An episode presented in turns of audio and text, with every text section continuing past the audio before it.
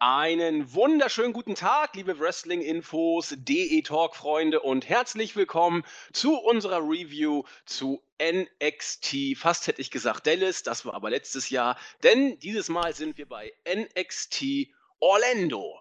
Wie immer zu WrestleMania, oder wie immer ist schon gut gesagt, wie so häufig zu den großen Pay-Per-Views, zu den Big Four Pay-Per-Views, schwimmt auch NXT im Kielwasser, um im Vorfeld eine eigene Takeover-Show zu veranstalten. In der Vergangenheit haben diese Shows mit ja, ich würde sagen, fast hundertprozentiger Wahrscheinlichkeit der Main Show die Show gestohlen. Ob das auch heute wieder so war, werden wir natürlich erst wissen, wenn wir WrestleMania geguckt haben. Zum Zeitpunkt der Aufnahme Sonntag 18.30 Uhr war WrestleMania entsprechend noch nicht über die Bühne gegangen, deswegen können wir hier nur mutmaßen. Aber über die Show können wir natürlich als solche schon sprechen. Das wollen wir auch machen. Bei einem Tag zum Sonneputzen hier bei uns in Hamburg glänzender blauer Himmel mit Sonnenschein. Ich war schon im Wald laufen, ich war schon beim Sport, ich bin der, der Club Mate steht gekühlt vor mir, ich bin glänzender Dinge, viel gegrillt, viel Bier getrunken. Mal gucken, wie es in den anderen Teilen Deutschlands aussieht. Fragen wir doch mal zuerst nach Mitteldeutschland. Wie sieht's aus? Nexus 3D, der Marvin. Ja, eigentlich ist es wunderschönes Wetter, aber deine gute Laune, die, die ist ja schon so heftig, dass ich irgendwie chronisch schon schlechte Laune bekomme, um ein bisschen als Gegenpol zu fungieren hier. Das ist ja schon heftig. Juckt mich nicht die Bohne. Wie ist denn das Wetter bei euch? das Wetter ist wunderschön. Also Sonne, 21 Grad. Ich habe jetzt auch, also draußen sitzen wäre, glaube ich, nicht so gut gewesen. Also jetzt während des Podcasts meine ich. Deswegen habe ich jetzt einfach Fenster aufgemacht. Zigarette, ist alles gut. Schön. Ach, meine Spätzle werden auch langsam gut. Das ist ja auch klasse. Das war zuerst so Spätzle-Suppe. Mittlerweile wird es doch ein bisschen härter. Also dieses Wochenende scheint alles zu gelingen. Wie sieht es im Osten aus? Auch dabei bei der Review der JME, der Jens. Mahlzeit. Erstmal muss ich dich Vince Russo nennen. Mit, Warum? Weil das nun mal der Swerve des Jahrhunderts war. Mitteldeutschland, du weißt schon, dass Mitteldeutschland, Thüringen, Sachsen, Sachsen-Anhalt ist? Ja, Brandenburg? aber wenn ich im Norden bin, dann ja. ist alles, was in diesem Breitengraden liegt, ja äh, Mittel, auch äh, Ruhrgebiet und Süden ist Bayern. So habe ich gerechnet. Aber Im Nord-Süd Ich glaube, dort, wo Nexus gerade sitzt wo ich das lese, das ist quasi eine Linie, glaube Mehr oder weniger. Eine Linie wovon? Fast. Quer durch Deutschland. Ja, das also ist doch mit gleich auf. Okay, da war es aber immer noch ein Smurf. Warum? weil Mitteldeutschland ich dann auch wäre, zusätzlich ja. dazu, dass eigentlich dort, wo ich herkomme, dass man das eigentlich Mitteldeutschland. Egal. Mittel, Mitteldeutschland kann man ja sowohl im Westen als auch im Osten Deutschlands sein, wenn man quasi auf dieser Äquator-Mittellinie sich befindet. So wollte ich es gesagt haben. Ist ja auch egal. Jens hat ja. recht, ich meine Ruhe. Wie ist das Wetter in Dresden? Äh, prächtig, prächtig. Äh, weiß gar nicht, jetzt so 17, 18 Grad. Wird langsam ein bisschen kühler, aber immer noch sehr, sehr, sehr schön. Aber du, du klingst noch leicht angeschlagen. Bist du auf dem Weg der Besserung oder äh, äh eher ja, konstant schon. schlecht? Also Fieber, Husten, Halsschmerzen haben sich jetzt abgewechselt mit Schnupfen. Also alles andere ist quasi mehr oder weniger weg, zumindest im Moment. Mal sehen, ob es heute Abend wiederkommt. Aber dafür habe ich jetzt seit gestern Abend Schnupfen. Das wechselt sich bei mir ab, keine Ahnung. Aber, Aber Schnupfen ist doch der beste Weg zur Besserung. Also Schnupfen kommt doch immer am Ende sozusagen, wenn, wenn alles sich in einem gewaltigen Schnupfen auflöst. Naja, wenn es so ist, dann gut. Aber Schnupfen ist mir lieber als Fieber und Kopfschmerzen und sowas. Ja, Dr. Silent Pflücker ist am Werk. Dr. Silent Pflücker. Ja. Auf jeden Fall nicht Koch Silent Pflücker. Ich wollte dir gerade noch den Tipp geben, äh, wenn, deine, wenn deine Spätzle zu viel Wasser haben, vielleicht das Wasser abschütten. Ja, sie, sie gehen offensichtlich in die Nudeln auf jetzt. Die Wasseranteile. Es ist ein Traum. Sie sind perfekt gelungen ich. Ich frage mich jetzt gerade, ich bin jetzt kein großer Koch, aber äh, Spätzle habe ich auch schon mal selber gemacht. Du hast doch normalerweise den Topf kochendes Wasser und dann reibst du die Spätzle rein und dann werden die fest und dann schützt du das Wasser wieder ab. Ja, aber ich habe doch, weil ich ja gar nicht kochen kann, mir eine billige Fertigmischung gekauft. Da stand drauf 500 Milliliter in versteh. einen Topf reinpacken, dann dieses komische Instant-Pseudo-Essen reinkippen und bei 12 Minuten aufkochen. Ich habe genauso verfahren, aber das Wasser war zuerst noch sehr viel. Muss man aber dazu sagen, ist meistens so. Es ist ähnlich meistens auch oft, wenn du irgendwie so Fertigkram machst, wenn sie dir sagen, hier zwei, drei Minuten kochen lassen und dann hast du aber den, den Dreck noch roh auf dem Teller. Also es ist glaub. Also ein deswegen einfach Pizzadienst raussuchen, bestellen, Essen kommt, fertig. Dann, dann kannst du WrestleMania genießen, ohne dann noch großartig in der Küche rumzustehen. Ähm, also das ist mein Tipp für dich jetzt. Ja, ich habe heute das schöne Wetter genossen, so wie das ja auch viele Leute machen. Das schöne Wetter genießen. Ich brech ins Essen. Aber machen wir doch am besten zurück oder machen wir zurück, genau, kommen wir zurück zur Sache gewissermaßen. Wir wollen über NXT Takeover Orlando sprechen. Wir haben uns ja in der Review bereits darüber unterhalten. Hm, aller Orten machte sich so ein bisschen, ja, ich will nicht sagen, Relativierung des Hypes breit, aber man fand auch durchaus hm, kritische, hinterfragende Kommentare, ob denn jetzt bei, bei NXT der Zenit überschritten sei. Kriegt man nochmal die Kurve? Dümpelt jetzt da auch alles eher so vor sich hin oder kriegt man nochmal die Kurve? Ich habe die Show jetzt gesehen. Äh, ich bin auch bekennender, äh, ich bin jetzt kein Freund von NXT, darüber haben wir im letzten äh, Weekling Wrestling Podcast gesprochen. Deswegen möchte ich da, wenn, nochmal drauf verweisen, das und warum das so ist, falls ihr das wissen wollt.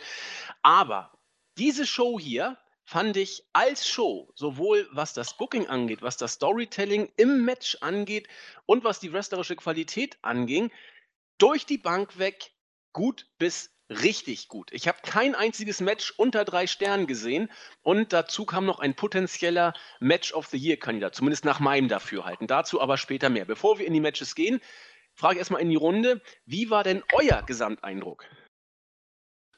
Äh, ja, eigentlich meiner jetzt persönlich fast wie nach, äh, zumindest in der letzten Zeit, nach jedem Takeover-Special. Ich war eigentlich immer das, der Meinung, dass es immer sehr, sehr gute Shows waren. Äh, bin dann eigentlich im Grunde fast auf einer Linie wie die letzten Shows. Es war, es, ich habe schon bessere Takeover-Specials gesehen, oder zumindest Takeover-Specials, wo ich am Ende begeistert war. Aber es war eigentlich nie so, dass ich da nicht mindestens eine sehr gute Show gesehen habe. Auch hier könnte ich wieder sagen, dass ich jetzt nicht das typische äh, äh, Match of the Year gesehen habe oder irgendwie so diesen Good Feel-Moment wie damals bei, bei Bailey gegen Sascha Banks. Also, wo du irgendwie aus der Show rausgehst und sagst, boah, das war äh, eine für die Ewigkeit. Auch das hat mir hier wieder gefehlt. Aber ähm, das ist eben halt dann auch Jammern auf ganz hohem Niveau, Niveau. Und von daher ist es ähnlich wie bei den allermeisten Takeover-Specials, dass ich eine sehr, sehr, sehr gute Show gesehen habe und der Meinung bin, dass die Show des Main-Rosters am Tag darauf, wie es jetzt mittlerweile ja meistens ist, es sehr, sehr schwer haben wird, das als reine Wrestling-Show zu toppen. Marvin. Genau, ich, ich gehe da voll mit. Also äh, ich würde auch sagen, wirklich eine sehr gute Show, keine großartige Show. Also das haben wir jetzt die letzten Takeover schon also nicht mehr gesehen, dass ich auch sagen würde, wow, das war eine Show, die ich auch persönlich nicht vergessen werde. Trotzdem hat man mit allen Matches und was ich, was ich sehr angenehm fand, wirklich konsequent auch weitergeführt und ohne großen Schnickschnack, ohne dass man sich viele fanden es dann vielleicht auch langweilig, auch gerade, dass es jetzt zu keinem Titelwechsel kam. Ähm, aber trotzdem, da, gerade das, glaube ich, hat mir äh, ziemlich gut gefallen. Es war eine, eine sehr gute Show. Ganz solide weitergeführt, also da kann man sich echt nicht beschweren. Und ähm, gerade auch von dem Opener, von dem ich erst zunächst ein bisschen weniger erwartet habe, hat mich dann doch nochmal sehr überzeugt. Und auch das Women's Match äh, war für mich dann persönlich doch noch besser, als ich vielleicht dann doch erwartet hatte. Also rundum gelungene Show. Wunderbar. In diesem Sinne können wir mal durch die einzelnen Matches gehen und äh, das, was wir jetzt eher zusammenfassend über die Show gesagt haben, dann nochmal entsprechend anhand der einzelnen äh, Aspekte dann nochmal besprechen. Fangen wir an mit dem von dir gerade, Marvin, äh, ins Spiel gebrachten Opener, das Eight-Person-Tag-Team-Match. Sanity, Eric Young, Alexander Wolf, äh, Killian Dane und Nikki Cross traten an gegen ein ja bunt zusammengewürfeltes Face-Team, möchte man sagen. Ty Dillinger war dabei, Roderick Strong war dabei und Ruby Riot, die ehemals als Heidi Lovelace noch bekannt ist, oder vielen wird sie bekannt sein. Eigentlich sollte auch Nobey Rosé dabei sein, der aber in einem Earlier Today Video ähm, auseinandergenommen wurde und man hat dann noch händeringend nach einem weiteren Partner gesucht. Eigentlich war relativ klar, wer das denn sein musste, da er noch nicht auf der Card war. Darüber haben wir ja auch ähm, noch in der Preview gesprochen. Es war Cassius Ono, der äh, ehemalige Chris Hero, der jetzt wieder bei NXT gelandet ist, nachdem er sich bei den Indies ja äh, seinen Marktwert entsprechend wieder erarbeitet hat. Wie auch ein anderer Worker, darauf äh, kommen wir aber im Laufe der Show noch zu sprechen.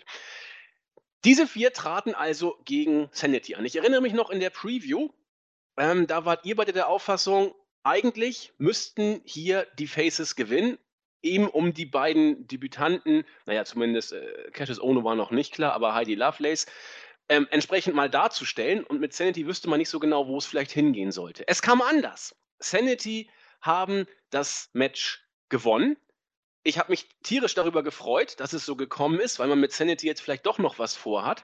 Und äh, insofern das auch konsequentes Booking ist. Das Match als solches fand ich richtig, richtig stark. Ähm, äh, weil es eben von Anfang an in die Vollen ging. Es war spotlastig. Alle haben in ihrer Rolle, finde ich, sehr, sehr gut funktioniert. Ähm, Nikki Cross da mit ihrer äh, bekannten Rumhampel-Psychoart. Ich weiß, manche finden es nicht so gut. Ich halte sie nach wie vor für pures Gold. Der Hot Tag mit Ty Dillinger wurde auch sehr, sehr stark aufgebaut. Die Crowd war von jeder oder von der ersten Sekunde an richtig drin. Und ja, am Ende gewann Sanity in einem, wie ich fand, sehr guten Match. Ähm, ich habe es sogar äh, mit zwölf Minuten war es dann ja noch im Bereich des, ja, war, war, gut, die Zeit ist in Ordnung, man hätte gerne noch ein bisschen mehr geben können. Mit mehr Zeit ähm, und noch ein, zwei Spots mehr hätte man hier vielleicht sogar schon in den Bereich von vier Sternen rankommen können. So war es auf jeden Fall ein sehr gutes Drei-Sterne-Match. Jens war bei drei ein Viertel, ich war bei drei Dreiviertel Sternen, keine Ahnung, wo Marvin war. Darüber könnt ihr jetzt auch noch was sagen. Wie gesagt, für mich starker Opener.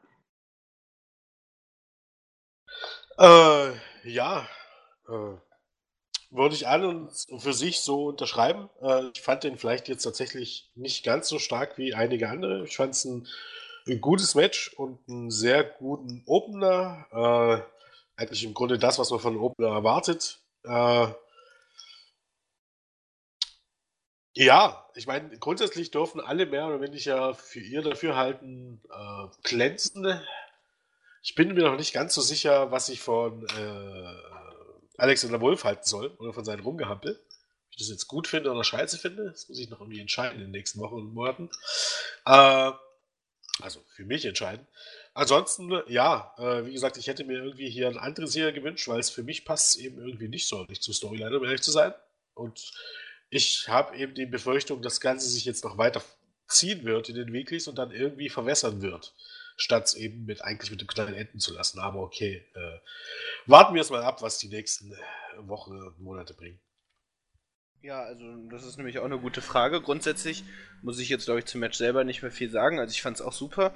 Gerade, ich, genau so sollte ein Opener aussehen. Die Stimmung wurde angeheizt, es wurde ein sehr gutes Match gezeigt, klassisch gut aufgebaut äh, im Match selber. Ähm, nur, was, was macht man jetzt mit dem Sieg von Sanity? Also ich, ich kann mir halt jetzt nicht voll. Ich fände es ich fänd's doof, wenn das fortgeführt wird, weil mir die Fehde an sich jetzt nicht so viel gibt. Also mh, hm, klar, das ist also gerade weil das Face-Team halt so mehr oder weniger so zusammengewürfelt ist.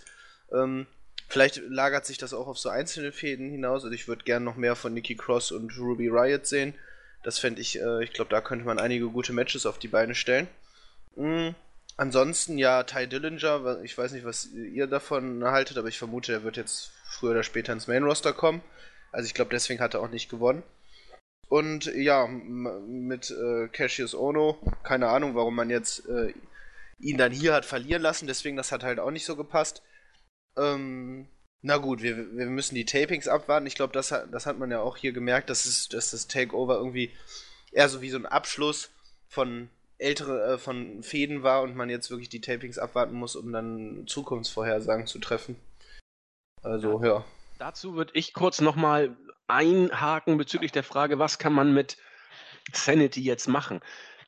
Ähm, zum einen glaube ich eine ganze Menge, denn du kannst entweder versuchen, jetzt auch wenn es natürlich von der Face-Heel-Konstellation derzeit nicht richtig passt. Du kannst Eric Young versuchen, ähm, in den Main-Event zu booken und dann sind ähm, hier die beiden Tag-Teams, äh, Tischer und, und Dingsbums, dann erstmal nur Staffage. Du kannst versuchen, Nikki Cross in, in höhere Kartregionen zu booken. Dann wären die anderen drei Jungs wieder Staffage und werden dann irgendwann mal aufgewärmt, wenn es denn soweit ist. Das Standing ist jetzt nicht das Allerschlechteste kann man alles Mögliche mal abwarten. Was mich an diesem Match ganz besonders gefreut hat, ist, und das ist vielleicht so eine grundsätzliche Kiste, ich habe es im Board auch heute schon geschrieben, ähm, die Art und Weise, wie die Faces hier verloren haben. Als ich das Match gesehen habe heute, dachte ich, okay, Sanity verlieren, aber sie sehen zumindest nicht schlecht aus. So, so, so habe ich es mir gedacht. Und jetzt ist es anders gekommen. Sanity haben gewonnen. Aber auch die Faces sahen nicht schlecht aus. Für mich war das Match so, ähm, von der Darstellung, dass beide Teams das Ding hier hätten gewinnen können. Keiner sah irgendwie aus wie ein Geek, nur weil er verloren hat. Und das ist, finde ich, eine Kunst, die, die eigentlich so groß nicht ist, nur sie wird im Main-Roster einfach nicht mehr umgesetzt. Bei NXT funktioniert das gut.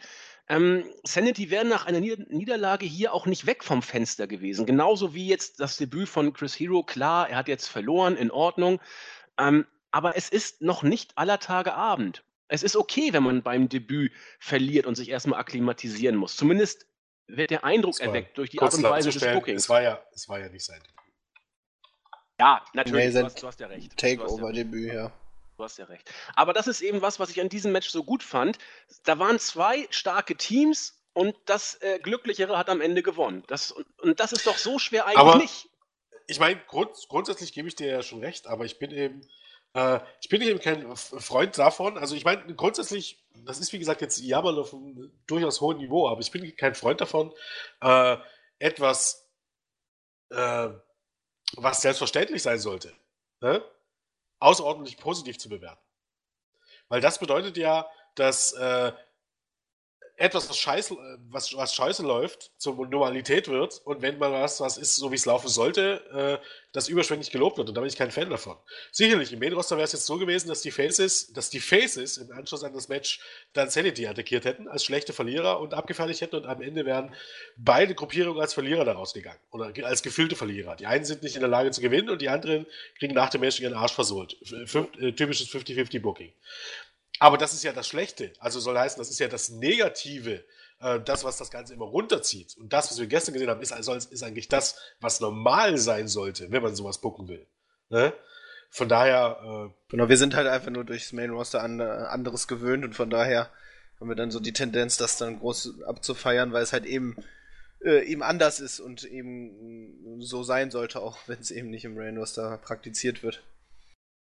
Aber ich sehe, was Jens meint und du hast natürlich recht. Es ist eigentlich auch nur ein kleines Detail, das man, das ich hier aber trotzdem kurz hervorheben wollte, weil es im Main Roster ja mittlerweile seit Jahren anders funktioniert, bedauerlicherweise. Aber egal. So viel zum Opener. Da sind wir uns, glaube ich, dann auch alle einig. Ähm, sehr guter Auftakt für dieses Takeover. Dann war es Zeit für ein Debüt. Wir wussten alle im Vorfeld, wie dieses Match ausgehen würde. Das zweite Match des Abends. Andrade Cien Almas trat an gegen den äh, hier in Europa und auch weltweit als Tommy End bekannten, jetzt äh, als Alistair Black firmierenden ähm, neuen Worker. Was auch immer es ist, sein Gimmick wurde groß aufgezogen. Er hat äh, hammermäßig lang Entrance bekommen, wurde wie ein Star präsentiert. Und ja, ich, ich weiß, ich musste zuerst so ein bisschen an, an Sanity denken, auch mit den kurzgeschorenen Haaren da an den Seiten. Sah so ein bisschen gruselig aus. Ich weiß gar nicht, so ein Gemisch zwischen Undertaker und Sanity, kein Plan. Auf jeden Fall ähm, war das eben das Debüt. Entrance für mich persönlich ein kleinen Tick zu lang. Äh, mir gab es auch nicht so viel, aber ich glaube, der wird schon ordentlich Eindruck gemacht haben. Zuerst im Match selber haben dann beide ein bisschen ihre Faxen im Ring gemacht. Die Crowd fand das gar nicht so schlecht. Ähm, beeindruckend, der Moonsault von Black vom obersten Seil nach außen, der sah schon klasse aus. Der Rest des Matches war ordentlich, gut stellenweise, stiff von beiden geworkt. Haben auch, na gut, zehn Minuten knapp haben sie bekommen. Das ist jetzt nicht äh, überragend. Aber zumindest konnten sie ein Match raus, raushauen, das für mich gerade noch bei drei Sternen war. Und damit war es auch für das, was es war, nicht verkehrt. Äh, ja. Ähm, ich fand eigentlich grundsätzlich ähm, das gesamte Auftreten von äh, Alistair Black eigentlich äh, alles überraschend stimmig und gut. Also ich fand den Entrance gut. Okay, zu lang, ja, äh, könnte man schon den Punkt sehen. Aber ähm, ich fand die Musik gut. Ich fand äh, das Gimmick, zumindest so wie es gestern umgesetzt wird, gut. Äh, ich fand seine Leistung generell gut, soll heißen, äh, ne, sehr viele stiffe Aktionen und Kicks und hat ja doch durchaus die Fans dann ein bisschen beeindruckt, weil ich denke mal, die meisten oder sehr viele kannten ihn nicht. Äh, auf der anderen Seite Almas, der sich zumindest äh, mittlerweile westerisch kennen darf. Sein Gimmick ist immer noch scheiße und äh, wirklich over ist er auch nicht, aber zumindest wrestlerisch konnte er gestern wieder mal glänzen oder darf, darf er jetzt ab und zu mal wieder. Von daher äh, war das für mich stimmig und für mich war es, ich fand es tatsächlich sogar ein bisschen besser als ein Opener. Also ungefähr gleich, aber äh, ja, äh, ich war, äh, ja, schwer begeistert, will ich jetzt nicht sagen, aber äh, sehr, sehr positiv überrascht und fand das alles sehr stimmig und alles sehr gut. Ja, also da gehe ich auf jeden Fall mit.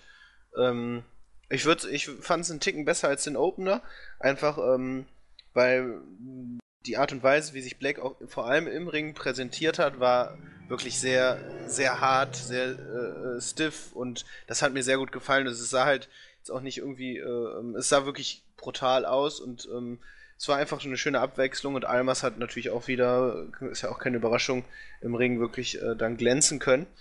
Mm, also ich muss sagen, also hier weiß ich nicht, also ich würde es nur einen Ticken besser als den Opener bewerten. Ähm, und ich, jeder hatte so, so ein Show-Off hingelegt. Ich, Almas ist da auch ganz gut weggekommen. Ähm, mal abgesehen davon, über die Gimmick brauchen wir wohl nicht mehr reden, also über seine, seine allgemeine Rolle in, bei NXT. Äh, ja, also ich war wirklich sehr positiv überrascht, bin gespannt, wo es dann mit ihm hingeht, was seine nächste Fehde oder seine erste richtige Fehde äh, werden wird. Ich freue mich auf jeden Fall. Ja, auf jeden Fall eine Bereicherung, denke ich mal, für NXT. Und ich glaube auch die Fans haben ihn durchaus positiv auch aufgenommen, konnten mit dem Gimmick was anfangen, konnten mit der Art, wie er workt, was anfangen. Generell die Crowd gestern fand ich bärenstark. Die haben ja auch alles gefeiert, was es zu feiern gab und entsprechend auch ähm, Tommy End willkommen geheißen dann im, ich habe es leider auch gestern gehört, im NXT-Universum. Nun gut. Nee, nee, Ein, nicht im Ring of Honor. ja, das kam ja auch noch. Ja, ja, genau. genau. ist eiskalt gesagt, dass es Bereicherung sein wird für, für das Ring of Honor Roster. Ja, definitiv. Das war Ganz großes Kino. äh, ja. Lebt er denn noch oder haben sie ihn schon erschossen? Ja, aber äh, ja, wahrscheinlich gut, dass das nicht im Main Roster war. Sonst ja. wäre er spätestens jetzt wieder bei NXT, vermutlich. Aber Nigel McGuinness ist doch an und für sich, ich, ich will jetzt nicht sagen pures Gold, aber das ist auch ein klasse Kommentator, oder? Ja, natürlich. Vielleicht nicht unbedingt für äh, die gewisse Prozentsatz, die sich immer über gewisse äh, Dialekte aufregen. Aber naja, ich finde ihn super. Also, ich finde ihn auch äh, klasse. Besser sogar, deutlich besser als Corey Graves, um ehrlich zu sein. Den ja einige. Ja, das stimmt. Also, aber ich meine. McGuinness ist, ist großartig als, als Kommentator. Könnte ich mir auch schön mit äh, hier Mauro Ranallo vorstellen. Allerdings, äh, eine Sache muss ich noch äh, sagen. Äh, in diesen äh, Fallout-Videos, die man dann hatte, hatte man auch ein Interview mit Alistair Black. Und dann ist er aus der Halle gegangen und dann ist er in der Dunkelheit verschwunden. Hurra! da dachte ich mir wieder, nee, das ist. Was sagt man dazu? Echt jetzt mal. Hallo, er ist ein, ein, eine düstere Gestalt. ja, ist eine düstere Gestalt. Er ist, ist in die Hölle verschwunden oder so. Keine Ahnung. Solange nicht das Licht ausgeht, wenn er vorbeigeht, sind wir noch nicht auf Undertaker-Niveau. Ja, kommt vielleicht noch, ne? kommt vielleicht noch, ja. Okay. Kommen wir zum dritten Match. Die NXT Tag Team Championship stand auf dem Programm. Ich weiß, wir drei haben uns alle von dem Match einiges erwartet. Und rückblickend will ich äh, dazu sagen, ich glaube, wir wurden nicht enttäuscht. Kann man, glaube ich, so diplomatisch formulieren. Die Authors of Pain als amtierende Tag Team Champions gegen die ehemaligen Champions DIY und die ehemaligen zweifachen Champions The Revival, Dawson und Wilder. Das Match ging 23 Minuten und 42 Sekunden und äh, ich versuche es mal kurz und knapp zusammenzufassen. Wir haben vielleicht, also zumindest haben wir einen potenziellen Match of the Year Kandidat für WWE in diesem Jahr gesehen. Ähm, Jens zückte vier ein Viertel Sterne, ich war bei viereinhalb. Am liebsten hätte ich vier drei Viertel gegeben, aber so weit konnte ich dann mich doch nicht hochreißen. Aber das Match war meines Erachtens geradezu überragend gut. Ich weiß auch nicht, wie man diese Art von, von Match noch viel besser bucken und durchziehen möchte. Ähm, kurz zum Matchverlauf. Als das Match losging, gab es erstmal eine riesen Prügelei zwischen allen sechs Gegnern. Man hat auch schon draußen ein, ein äh, Table-Spot angedeutet, der zuerst aber nicht so ganz geklappt hatte. Also DIY wollten, ich weiß nicht, ob es Reza oder ein von diesen Author of Pain-Typen auf jeden Fall da durchballern. Hat aber nicht geklappt. Der hat sie beide dann mal kurzerhand abgefertigt und dann ging es weiter. Nach viel Gebrawle haben sich dann die Akteure irgendwann mal auch bequemt, ihre Plätze einzunehmen. Ich dachte, das ist so ein jeder gegen jeden Match. Mal gucken, was passiert. Nein, nein, es wurde dann auch zu einem normalen Tag-Team-Match, wo immer zwei Akteure im Ring waren und jeder konnte dann quasi auch den Gegner eintecken, wenn er denn mal Lust drauf gehabt hat. Das hatten Dash und Dawson zuerst nicht. Nachher hatten es DIY auch nicht, als der jeweils feindliche Worker wechseln wollte. Und so hat man auch im Match herrlich, wie ich finde, diese Interaktion mit DIY und Dash and Dawson aufgebaut, die immer mal angedeutet haben, zusammenzuarbeiten, das dann mal äh, auch konsequent umgesetzt haben, mal dem anderen in den Rücken gefallen sind, so, so Zweckbündnisse, die dann mal gegründet und dann wieder auch aufgebrochen sind. Sehr, sehr schön. Viele Spots haben wir gesehen, die Authors of Pain, und das war die Phase im Match, die relativ lang war, hatten dann ihre Dominanzphase und immer dann, wenn die Authors of Pain dominieren, wird es meistens langweilig, weil sie dann doch auch relativ limitiert sind nach wie vor, obwohl ich auch bei ihnen einige ähm, Verbesserungen gesehen habe in den letzten Wochen. So viel dazu später vielleicht noch ein bisschen mehr. Ähm, der zuerst angedeutete Spot mit dem Tisch wurde dann auch in überragender Weise, wie ich finde, umgesetzt. Äh, DIY haben dann, ich, ich kriege die immer nicht auseinandergehalten, einen von den Authors of Pain äh, festgehalten, wollten eine Double Powerbomb ansetzen, aber er konnte sich noch festhalten am Ringseil, bis dann Dash and Dawson kam ähm, und dann zu viert sozusagen gelang dann der Spot gegen den einen Authors of Pain, der aus dem Rennen genommen wurde. Danach hatte man die Situation, vier Faces, also Dash und Dawson agierten teilweise ja tatsächlich als Faces. Zumindest wurden sie so von der Crowd behandelt, obwohl sie ja eigentlich Heels waren. Immer dann, wenn die Zweckbündnisse mit DIY vorgetragen worden, äh, wurden, waren sie gewisse, gefühlte Faces. Die haben dann versucht, sich gegen einen Heel durchzusetzen, haben das allerdings nicht mal in Gänze geschafft. Zumindest konnten äh, äh Dash und Dawson relativ entspannt ausgeschaltet werden. Ähm, und so ging es dann weiter. Ich fand dieses Match großartig. Nachher gab es dann auch die Situation, wo ähm, die beiden Teams mit jeweils äh, einem von dem einen und dem einen von dem anderen Team die jeweiligen Signatures ähm, des Teams abgespult haben. Ich glaube sogar der Finisher von, ähm, von The Revival war auch zu sehen. Krasser Suplex nach draußen. Champa hat, hat äh, intensive Germans gezeigt. Also durch die Bank weg überragendes Match, wie ich finde.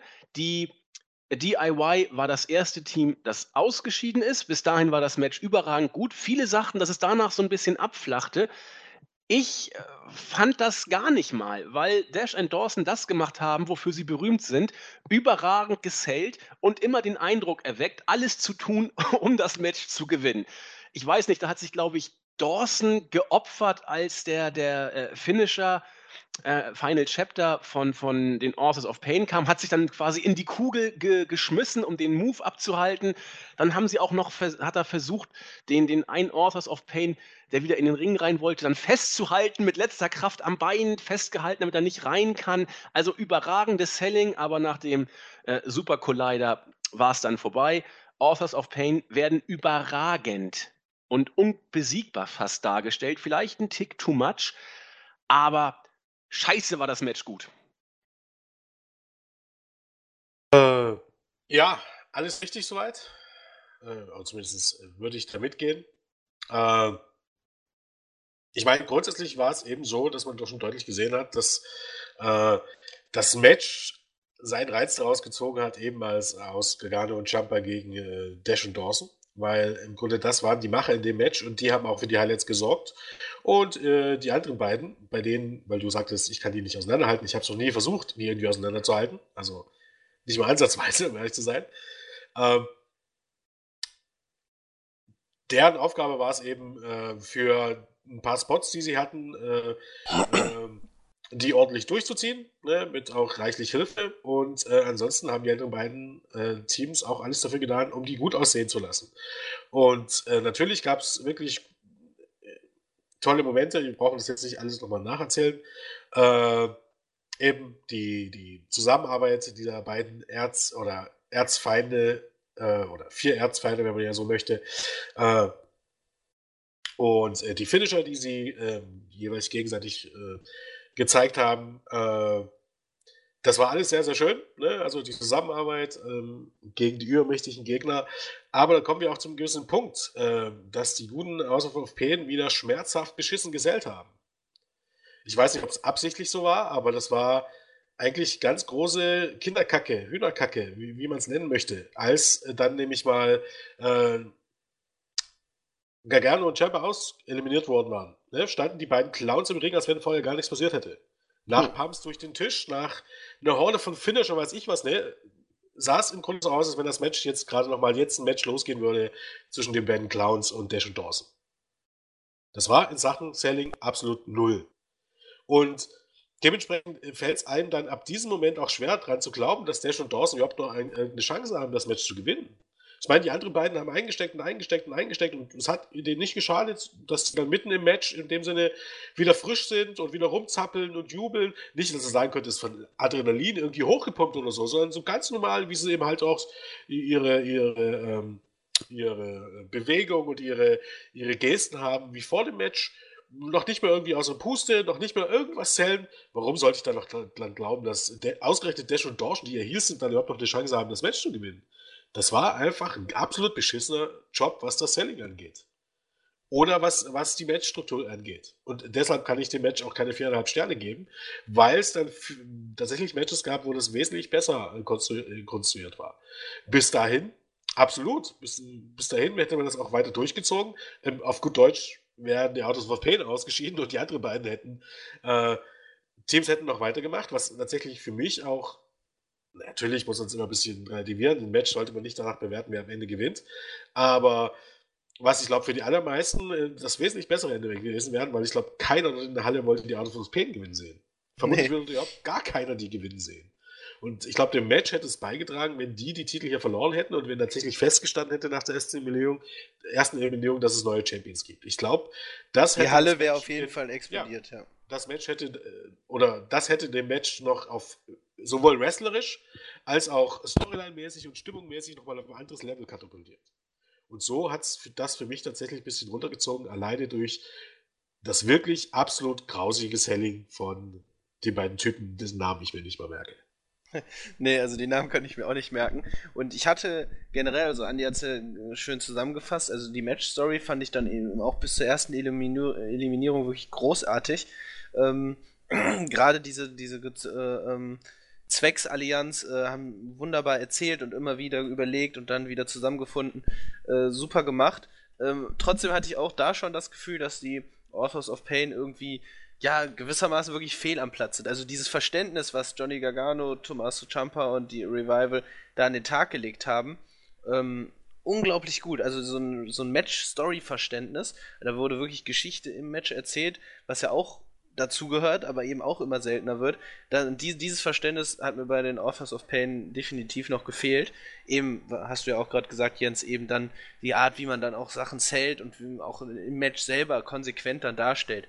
Ähm, ist ja okay, wenn man sagt, ja, man möchte das als unbesiegbares Tag-Team äh, äh präsentieren, hat man da gute Arbeit geleistet, aber ähm, ja, grundsätzlich ähm, ja, fehl, fehlt den beiden, glaube ich, äh, da noch so ein gewisses Know-how.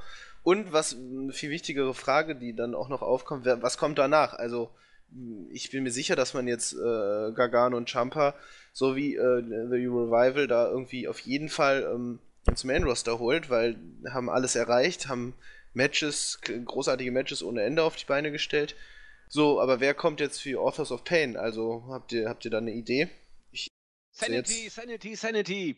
Nein. Ja, aber nee, ne? Also, nein, nein, nein, nein, nein. Nee. Sanity kommen, wenn anders. Ich habe auch, kein, hab auch keine Ahnung.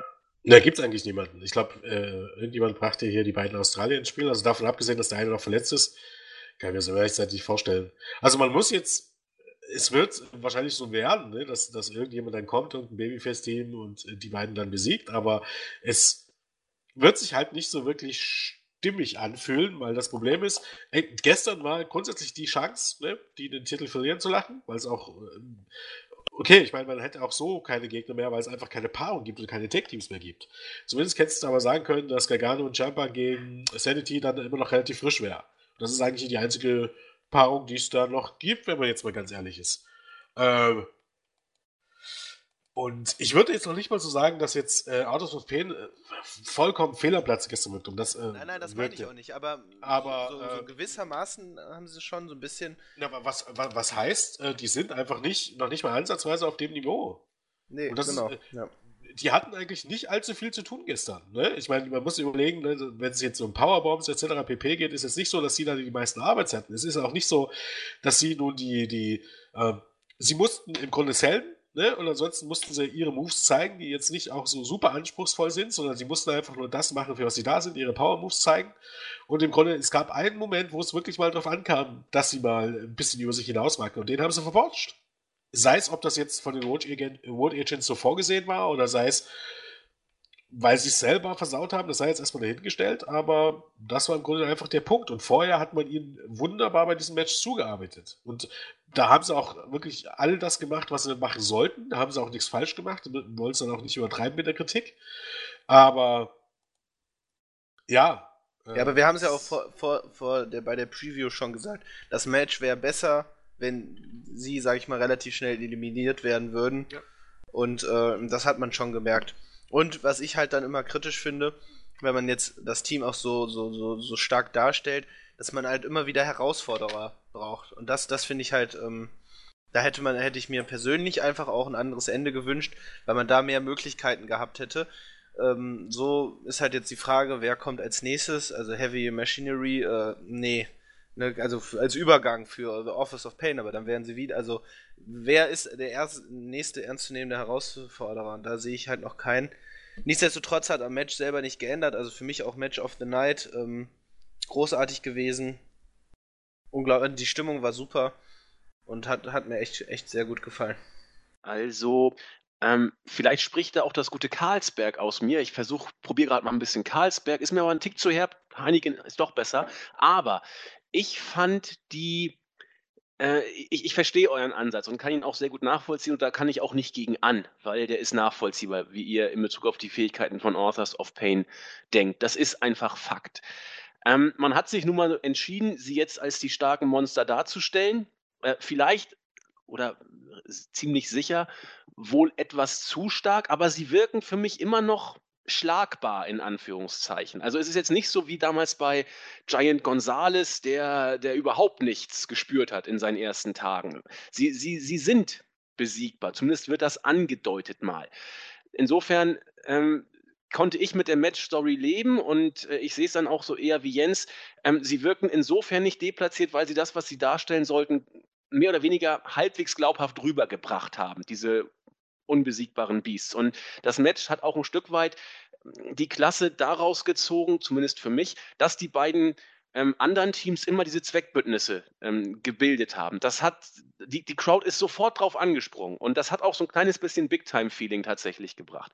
Die Frage, wie man jetzt damit weitermacht, also es ist, wie gesagt, vielleicht spricht da das Bier aus mir, aber ähm, so abwegig fände ich es gar nicht, über Sanity nachzudenken, wenn die WWE tatsächlich von diesem Face-Heel-Booking mal lassen könnte. Denn wenn man die Authors of Pain besiegen will, dann durch ein starkes Sanity-Tech-Team, das natürlich nur durch äußere Eingriffe dann auch gewinnt, dass Eric Young da irgendwas macht oder so ähnlich, dann, dann hast du sie zwar äh, immer noch mehr oder weniger stark, sie werden dann in die Versenkung irgendwann abtauchen und sind dann gewesen, aber das wäre so die einzige Variante, die ich mir vorstellen könnte, wie man es halbwegs glaubhaft machen will, von dem Booking, wo sie jetzt ja hochgepusht worden, äh, titelmäßig wieder wegzupacken kann ja nur unclean eigentlich werden. Allerdings sind eben Sanity keine Faces. Und von daher wird die Option nicht kommen und dann fällt mir genau wie dir, Marvin, auch nicht mehr viel ein, wie man es denn noch halbwegs glaubhaft machen sollte. Gut. Weitere Ergänzung zu diesem Match? Nee. Machen wir ja. weiter mit dem vierten Match. Ein Match, ähm, wo sich so ein bisschen, wie ich finde, zumindest nach allem, was ich jetzt so gesehen und gehört und gelesen habe, die Geister scheiden. Das vierte Match des Abends war die NXT Women's Championship. Asuka als gefühlt Ewigkeits-Championess trat gegen Ember Moon, die wir zum Beispiel von Schimmer noch als äh, Athena kennen. Da war sie ja in den Indies aktiv. Und ja, viele Sachen im Vorfeld. Ember Moon als, als Contender ja, überzeugt mich nicht so ganz. Jens wies nicht zu Unrecht darauf hin, dass es so viele 3,5 Sterne-Matches plus nicht gab. Er, er konnte sich an kein einziges erinnern, ich mich auch nicht. Insofern gab es ein bisschen Grund zur Skepsis im Vorfeld. Jetzt, wo das Match vorbei ist, sind die Meinungen zu diesem Match auch gespalten. Bei uns in der Startseite und im Board sagten viele, ja, relativ langweilig, gab mir nichts. Melzer hat sich ich will nicht sagen euphorisch gezeigt, aber er sprach von dem besten WWE-Frauenmatch seit einer langen, langen Zeit. Und ich liege irgendwo dazwischen. Ich fand das Match richtig gut. Deutlich über drei Sterne äh, würde ich schon geben. Drei, drei, ein Viertel, dreieinhalb, weiß ich nicht so ganz. Aber ein richtig, richtig gutes Match von den beiden Mädels haben wir hier gesehen. Zu Beginn gab es die psychologischen Kraftproben. Das war mir persönlich ein Tick zu lang, aber alles noch in Ordnung. Ähm, was haben wir noch? Manchmal hat man gemerkt, dass sich äh, die Mädels bei einigen ähm, Spots noch vorher richtig in Position bringen mussten. Insbesondere bei Amber Moon hat man das gesehen, als sie sich dann noch schnell auf den Apron platzieren musste, um dann von Asuka ähm, angerempelt und vom Apron geschmissen zu werden. Wir haben einen sehr schönen Splash vom obersten Seil von Amber Moon nach draußen gesehen. Und so lief das Match eigentlich ganz gut. Äh, Melzer hat, wie ich finde, sehr schön gesagt, man hat äh, Asuka gemerkt, dass sie dankbar war, dass da endlich mal wieder jemand im Roster war, der wrestlerisch mit ihren Fähigkeiten mitgehen kann, was in den letzten äh, Takeover-Specials nicht immer der Fall gewesen sei. Klingt für mich tatsächlich, ähm, oder ich sehe es ähnlich wie Melzer in diesem Fall. Das Finish fand ich interessant. Ähm, Asuka hat den Referee genommen und gegen die auf dem Seil befindende Ember Moon geworfen, wurde dafür, warum auch immer, nicht disqualifiziert und konnte dann eben ihren äh, Finishing Kick anbrennen, äh, anbrennen ist gut, an Bringen und Ember Moon Pin. Asuka wirkte so ein kleines bisschen, ja, ich will nicht sagen hilflos, ähm, aber sie musste jetzt zu Mitteln greifen, die man so von ihr in der Form noch nicht gesehen oder erwartet hat. Man hat schon im Vorfeld immer versucht, Asuka so ein bisschen in die Heel-Ecke zu bucken, was nicht so ganz funktioniert hat, weil die Fans sie eben immer noch als Face sehen. Für mich ist Asuka nach wie vor ein lupenreiner Tweener, die in diesem Match zumindest so wirkte, als wäre sie schlagbar. Erste Risse in Askas Unfehlbarkeit und oder nicht? Und wie habt ihr das Match gesehen, Jens? Äh, ja, wie gesagt, auch hier muss ich ganz ehrlich sagen, war es im Grunde wieder genau das Match, was ich mir im Vorfeld erwartet oder was ich im Vorfeld erwartet habe. Ähm, nicht besser, nicht äh, schlechter. Ich bin davon ausgegangen, dass es ein gutes Match wird, dass es äh, wahrscheinlich auch das beste Match bei NXT wird seit ein paar Monaten. Äh, vielleicht ungefähr auf dem Level wie auch das Match gegen Mickey James. Äh, die Aussage, dass es das beste Match, äh, Frauenmatch bei WWE seit langem ist, würde ich absolut nicht unterschreiben. Das sagt Melzer, glaube ich, auch ab und zu mal, wenn ich mich daran erinnere. Äh, denn ja, an für sich kann ich mich da schon an ein paar gute Matches erinnern, die mindestens genauso äh, stark waren. Sicherlich, es ist nicht auf dem Niveau, wie gesagt, wie Sascha Banks gegen, gegen Bailey bei NXT vor anderthalb Jahren oder wie einige der Charlotte Sascha Banks Matches. Das nicht, brauchen wir nicht drüber reden.